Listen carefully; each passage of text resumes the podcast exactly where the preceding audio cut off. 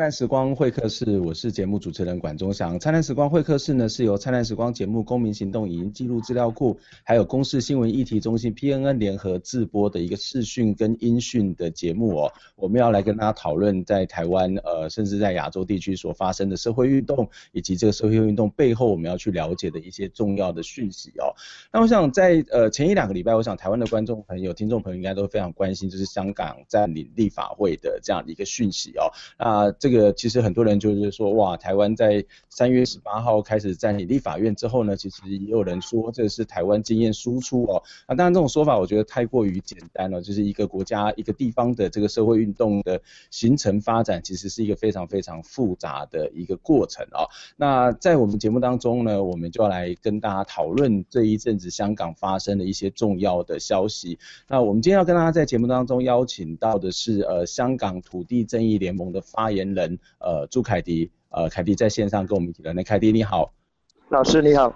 哎，谢谢你今天接受我们的访问哦。那呃，我想这一阵子香港的很多的事情，对台湾的观众朋友或者听众朋友，应该是觉得非常非常有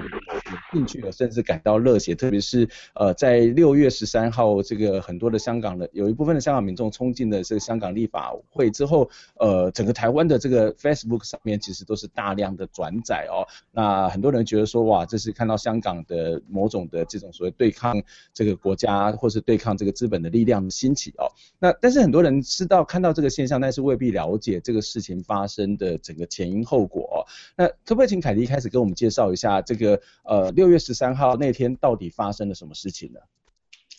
六月十三号是呃其实是从五月初开始，呃新街东北有一个很大的开发区，大概有六百。六百多公顷的一个城市开发的案子，嗯、它有一个三亿港元的前期的拨款要在立法会通过。嗯、那呃，其实从五月初开始，呃，反对的团体跟呃会受呃拆迁影响的村民已经呃在立法会呃。门外示威，然后跟那些议会内的泛民主派的议员也有一些合作，就叫他们努力的在那个议场里面去执询。那到了，其实已经呃经过五次，就到了六月十三号那一次的会议，其实是已经到了一个非常紧张的时候，因为可能台湾的朋友未必清楚香港立法会的组成。香港立法会的组成其实是一个半一半民主的状况，就是一半是分区的直直选，一半是我们叫功能团体。那其实那个是北京的设计来，就是说他要保证自己在立法会里面有超过一半的支持。嗯、那所以呃，泛民主派虽然他们是占那个呃。全港的选民数目上是比亲北京拍的要多，但是他们在议席上的数目比较少，所以对在对抗这个呃申请的时候，他们就呃只能用拉布条的方法去做。那到了六月十三号，已经是第五次拉布条了。那呃。那个是新北京的那个我们叫财务委员会的主席，其实就希望在那一次的会议上面中断发言，跟中断那个议员代提那些临时议案的权利，那个是违反那个议事规章的，但是他就准备强强制的去推行。那外面其实经过五次的集会，已经陆陆续续累积了大概一千多的民众。那你在呃知道他那个主席要我们说减减步的时候，那大家都按捺不住就，就呃尝试冲进那个立法会。那那个大当天晚上的状况就是，当那个冲击发生以后，那那个主席就大概用了可能五分钟去考量，因为议会里面也有一些就议会议会抗争一些。议员都冲冲了出去主席台，那主席就中断了会议，所以那一次应该算是一次成功。嗯，所以简单来讲，例如说你刚刚谈到功能组啊，其实就是按照个别的职业，其实去选出了一些这些不需要经过民选投票的议员嘛，对不对？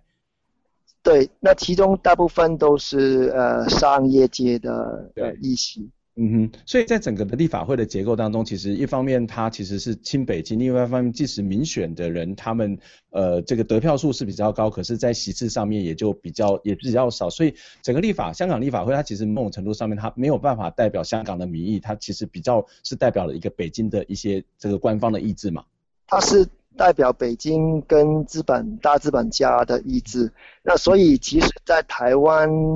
三月份占领立法会的时候，呃，占领立法院的时候，其实香港那边的朋友会觉得说，香港那个立法会会更加有理由去占领了，因为其实他每一次通过的那些议案，跟法律其实也是。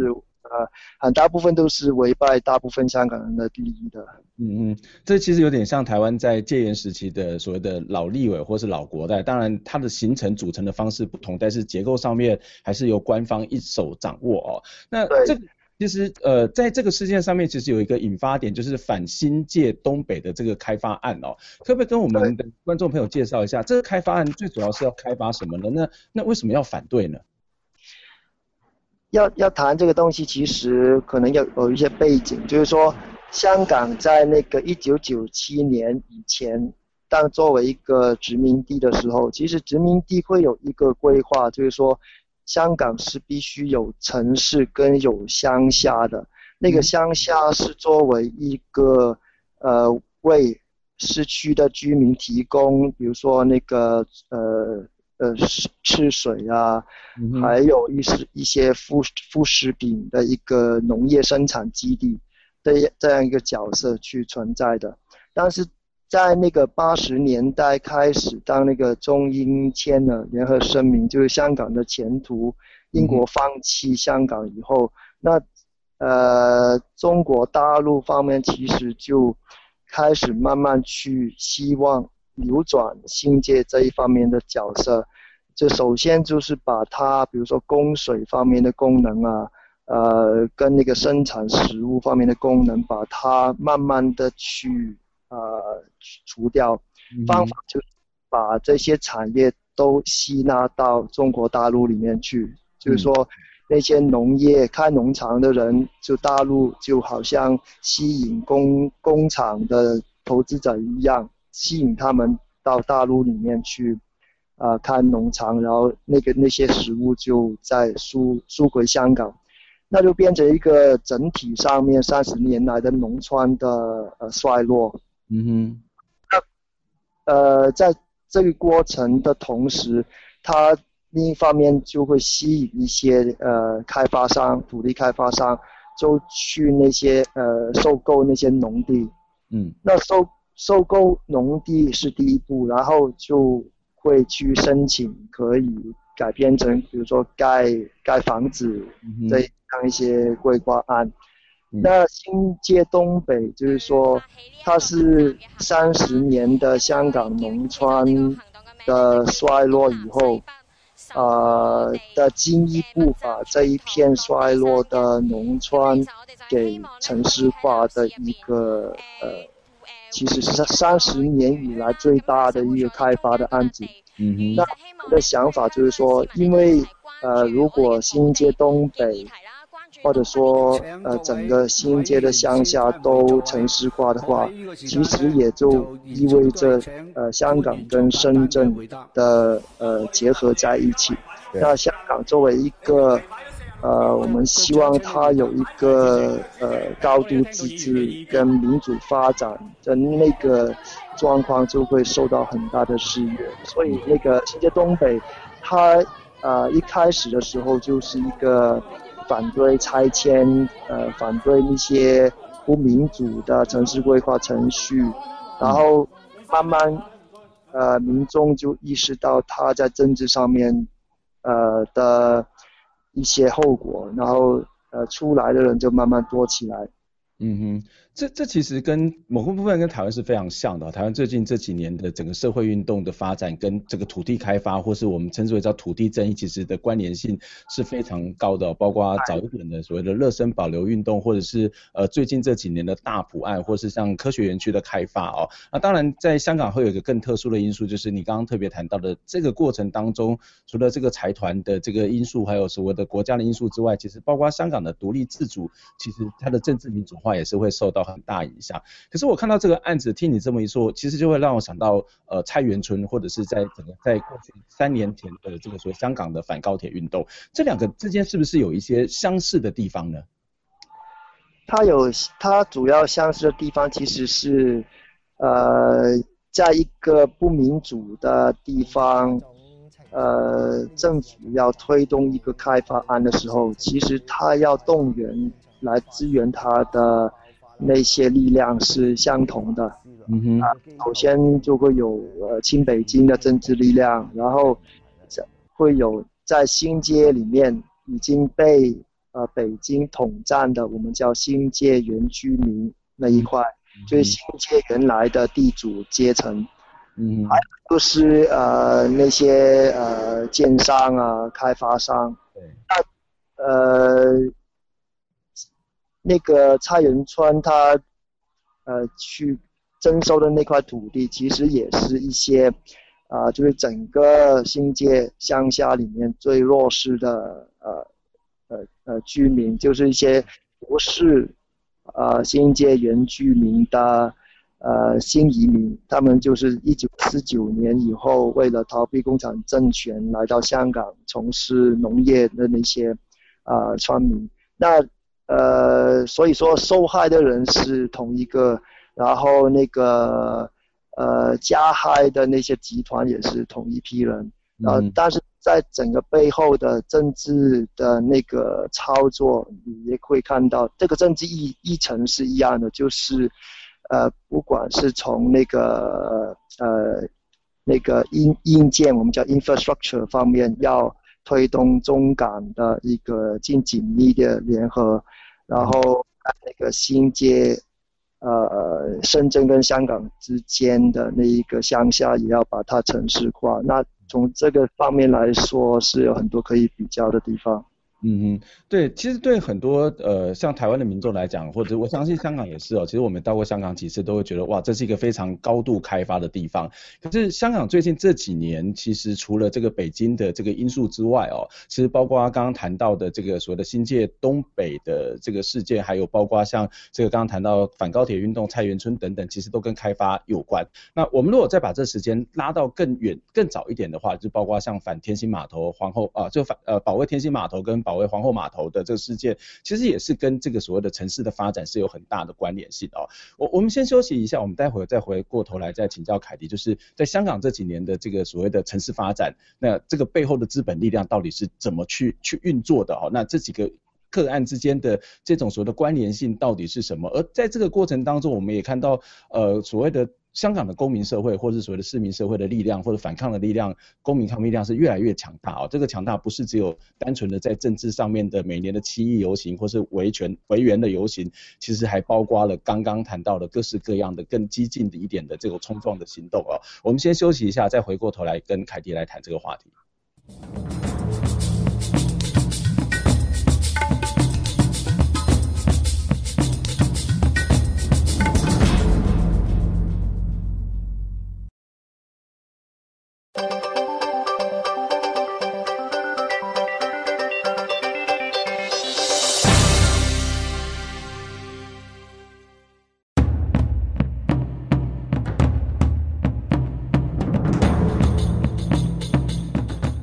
回到灿烂时光会客室，我是节目主持人管中祥。灿烂时光会客室呢是由公视新闻一体中心 PNN 公民行动影音记录资料库，还有灿烂时光节目联合制播的一个视频跟音讯的这个节目哦。我们每个礼拜天的晚上九点半，在公司新闻议题中心 PN 的网站上面会直播，之后呢会在公库公民行动影音记录资料库跟灿烂时光的这个网页上面呢，我们也会播出我们完整的这个节目的内容哦。那今天要跟大家邀请到的这个谈的主题呢，其实是呃最近台湾有非常多的公民团体或香港啊、呃、台湾非常多的民众，其实对一个事情有有兴趣，就是香港的民众去占领了这个立法会哦。可是我常常在讲说，我们除了看到这个外在的这个冲突之外，这个背后更重要的一些意涵，以及它的这种所谓的议题本身的一个背后的政治经济的关系，恐怕也是我们必须要持续关切的啊。那今天跟大家邀请到的是香港的公益发言人朱凯迪，凯迪你好。哎，老师你好。诶，我我们刚刚在谈的这个主题哦，其实我们从这个香港的这个呃反新界东北的这个运动，然后包括像反高铁运动，那事实上我我自己看起来，我觉得像包括像天星码头、皇后码头，它看起来是有些相关，因为它其实跟所谓的开发或者所谓的都市化、现代化，或者是所谓的城镇化的发展是有关的。我不晓得这这个之间是不是有什么样的关联性，而背后呃它的这个所谓的政治跟商业的利益又是什么呢？在那个呃都市开发的状况，其实香港跟很多亚太地区面对的情况都一样，就是那些呃建商，他如果要搞都市开发的话，他可能自己做不了，做不来，然后他就呃施加他的政治影响力，去让政府，比如说。成立一些有法定权利的呃机构，像香港就是市区重建局，或者是呃通过一些通过一些呃条例来让他们可以呃有一种强制征收的呃权利。那这个过程其实在香港已经开始了，呃可能应该说八十年代开始。呃，已经是这样做，但为什么要到二零零三年以后才开始会有一些比较大的反抗呢？那我觉得这个就是跟香港的本土化有有一点关系，因为香港一直来说，啊呃，呃，争取那个民主体制的那些泛民主派，嗯，其实他们主要关心的对象就是那个政治体制，对。而具体上面，呃，在那些呃社会上面的议题呢，其实他们，呃，是没有很清楚的想法的。有时候他们可能反而会觉得那些资本家是朋友啊，或者说他们是稳定香港重要的力量啊，所以我们也也也，就是对于开发的事情不要想得太过负面啊。所以，呃，呃，但是那个零三年呃七一游行以后。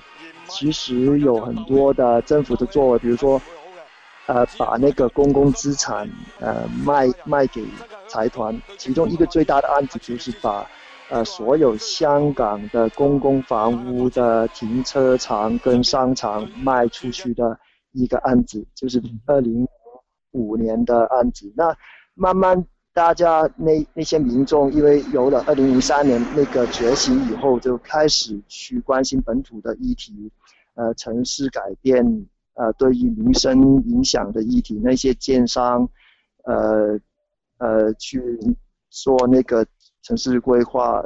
跟那个土地更新的时候，嗯，呃，到底会对一般民众的生活、对社区的影响，就有这样的意识会，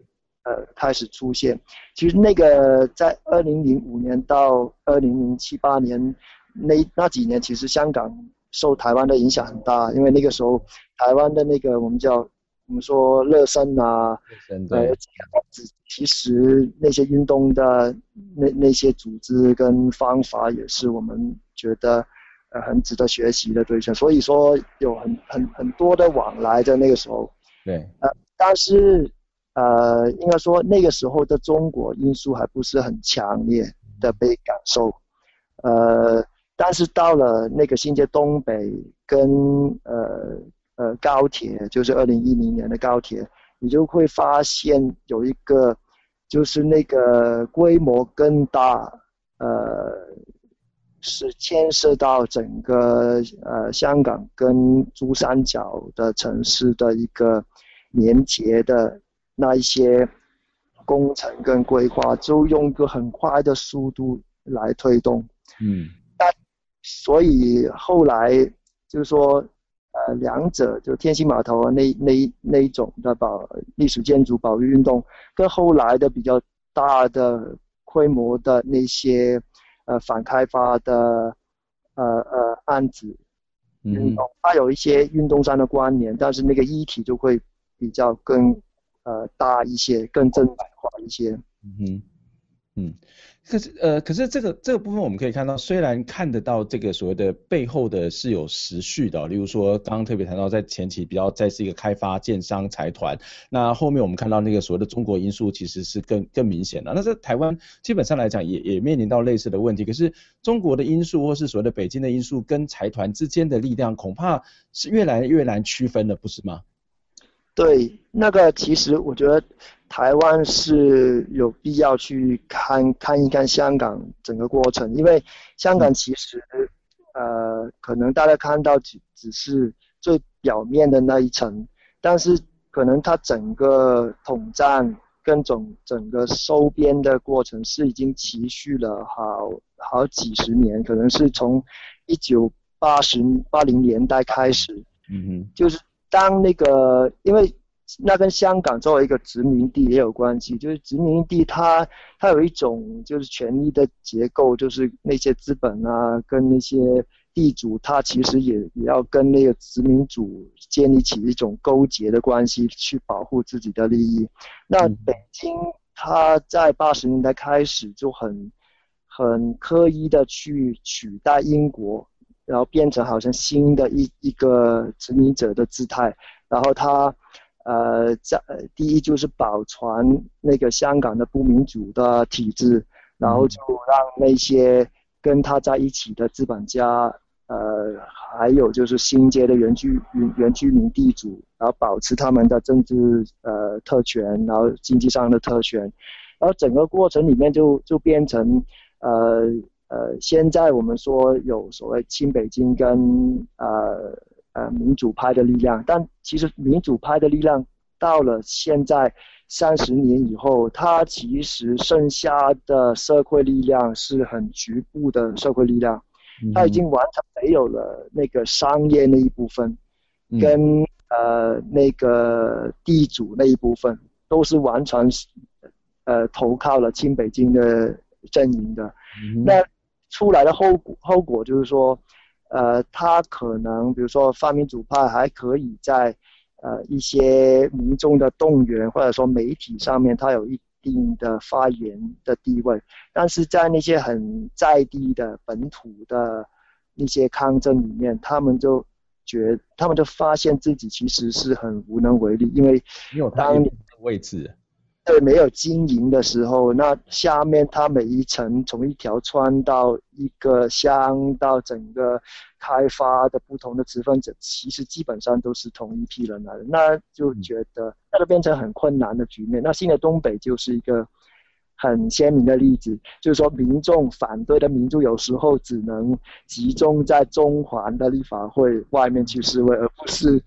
很在地的，在那个农田上面去示威，因为农田可能可能已经是被清北京的势力去把它控制了。嗯哼，我觉得这是一个非常有意思的一一个发展或者是变化，特别你刚刚谈到所谓的泛民主派哦，其实我们可以从另外一个角度来观察，就是我我们看到的不管是七一游行或者是六六四的委员的这一种所谓的聚集，这个人数都非常非常的多，可是相对之下，在这种比较所谓的反对开发的或是比较在地弱势的这种所谓的发生抗争的这个部分，其实人数相对是比较少，而在所谓的七一游行，我们都看到相对之下是一种比较和平式的，甚至有人就会用把它当做是。一个所谓的呃一种所谓的纪念的仪式的晚会来做，可是，在所谓的不管是天星码头，或者是包括现在的新界东北，或者之前的呃这个所谓的反高铁，其实相对之下是比较激进的，那个身体的冲撞是比较强的。那凯迪，其实在这个过程当中，我们也在很多的报道上面看到，你也是带头在去做这个所谓的冲撞的哦。我我我我不晓得这个从一个香港的民主化的角度来看，你觉得为什么会产生这样的一种差别？那这反映了出什么样的一个社会的现象呢？或者反映了出什么样的群众的现象呢？就其中一个就是有一些的呃主流的意识形态是在香港民众当中非常根深蒂固的，嗯哼，比如说那些呃开发主义啊，呃香港你跟他谈一些乡下的保育农业，其实好多人都都很不以为然啊，嗯，啊觉得那些他们觉得是说在做生意跟经济发展方面，香港已经跟大陆是不可能分割，嗯，然后。呃，我们就呃最最多可能做的是坚捍卫我们一些基本的核心价值，比如说言论自由啊那些。嗯嗯。所以在这样一种很主流的民意底下，呃，反高铁啊或者新界东北一些开发案，他们那个在政府的角度来说，其实他是不难去说服一般的民众的。嗯然后泛民主派那些议员，他们也会感觉感觉到有一些有一些困难，因为他们如果跟民间团体一起站在一起反对的话，那可能他到他们的选区里面会被选民那种主流的意识去去质问他们为什么要这样支持民间的声音。嗯，呃，这个是其中一个背景。那呃，另外一个可能就是。呃，其实泛民主派他们有有一点是害怕，呃呃，香港的呃民主运动变得激进化。嗯哼，嗯哼，他们其实是透过八九六四的那些那那那那一场很大的声援北京的运动，而得到超过一般的香港选民的支持。呀，嗯，然后他们一直。觉得这个就是他们最大的跟北京对抗的武器，嗯、所以说，如果你呃抗争方面呃无论是什么议题，如果你变得激进化的时候，那他们就会很担心呃失去那个所谓百分之六十的民众的支持，嗯、那整个泛民主派他们就觉得自己会瓦解掉，嗯、所以有这样一种状况底下。呃，很多时候都会跟一些基金的行动保持距离，嗯、特别是其实从二零一零年开始，香港有一个呃发明主派里面很大的分裂，嗯，就是说那些七一啊、六四，单单数人数的一种抗争的方法，到底会不会为香港带来真正的民主呢？有一个很大的这样的声音去质疑他，然后就出现了所谓呃激进的民主派，要透过行动去呃去去呃呃去呃抗争，呃这个分裂后来出现的结果就是呃激进民主派有一些呃就出现呃族群的右翼的现象，就是说把。呃，香港民主派，呃，主流的民主派，塑造塑造成一种呃维稳的一一个势力，就是说，他们其实你这样的争取民主，你这样的呃这样做和平、理性、非暴力，其实到最后就一事一事无成，然后反而会变成那个北京的好朋友。嗯，嗯，然后。所以有一派的不耐烦的民众就从那个从根本上否定中国、否定一国两制的角度去呃推行现在的抗争。那这一块其实到现在也是还没有清楚说民主派到底会不会也会比如说透过新界东北这些议题会来一个比较本土化的转变。嗯，呃，然后跟这些声音有来一个呃磨合，还是说他们会坚持自己的那些好像呃主要是 中产阶级的和平、理性、非暴力的，呃以关心核心价值、言论自由为主的那样一个呃方式去做。嗯，那其实呃如果说呃他们的努力的话，占领中环其实是他们。那一派我们叫温和民主派，可以说是最后一次的努力。如果说这一次占领中还没有成果的话，那可能就会，呃出现一次比二零一零年以后更大的一个呃内部的分裂。嗯哼，不过我们也看到消息说占领中环的行动会稍微延后嘛，要等这个这北京政府或香港政府对所谓的投票结果的一个回应嘛。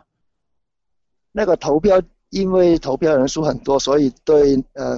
主流泛民主派是一个很大的鼓励。对。然后他们其实是很希望，呃，尽量的去发挥这样的一个影响力，来争取谈判的空间。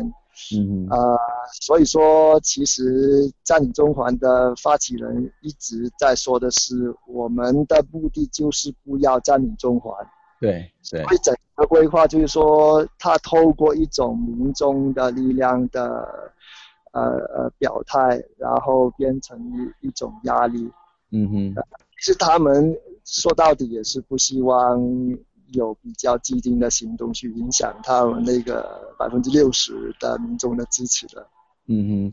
我我想因为时间的关系，我们我请教最后一个问题，就是不管是刚刚谈到泛民主派，或者是比较温和的，或是后来这个所谓相对之下比较激进的，跟中国比较采取对立立场的这个部分，某种程度上面，它还是在一个既有的政治框架上面去产生一种对立，或者是它采取不同的这种所谓的互动的这种策略。可是更大的问题是资本的问题怎么办呢？就香港面临到这个资本的问题，其实这个所谓的剥削、压迫，或者是这个土地开发问题，一样是是存在的。那香港现在台面上面的政治人物是怎么去看待这件事情？而民间社会这些公公民团体、社运团体又怎么样去回应这些事情？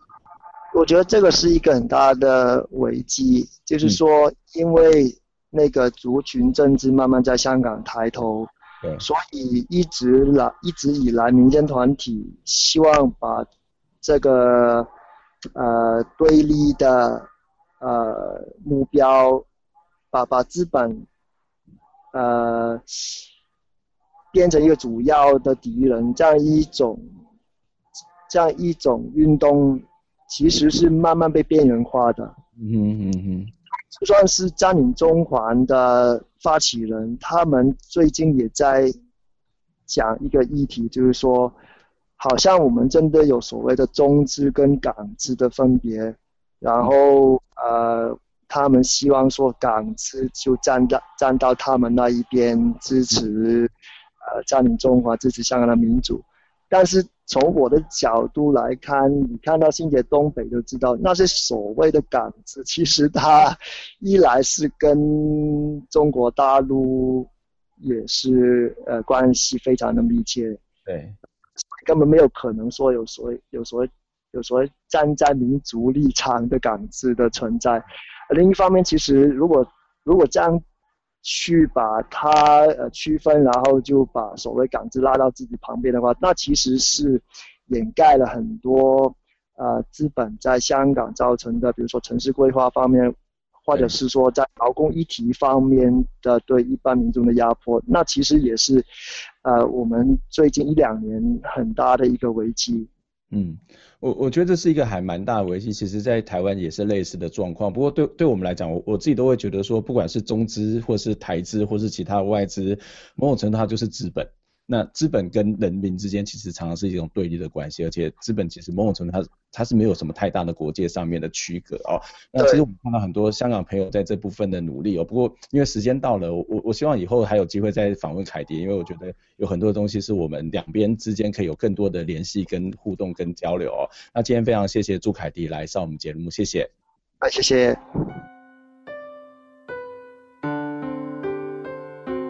天空的界，还来不及发现，藏在手中的幸福消失不见，心中的黑暗掩盖了希望，忘记要相信。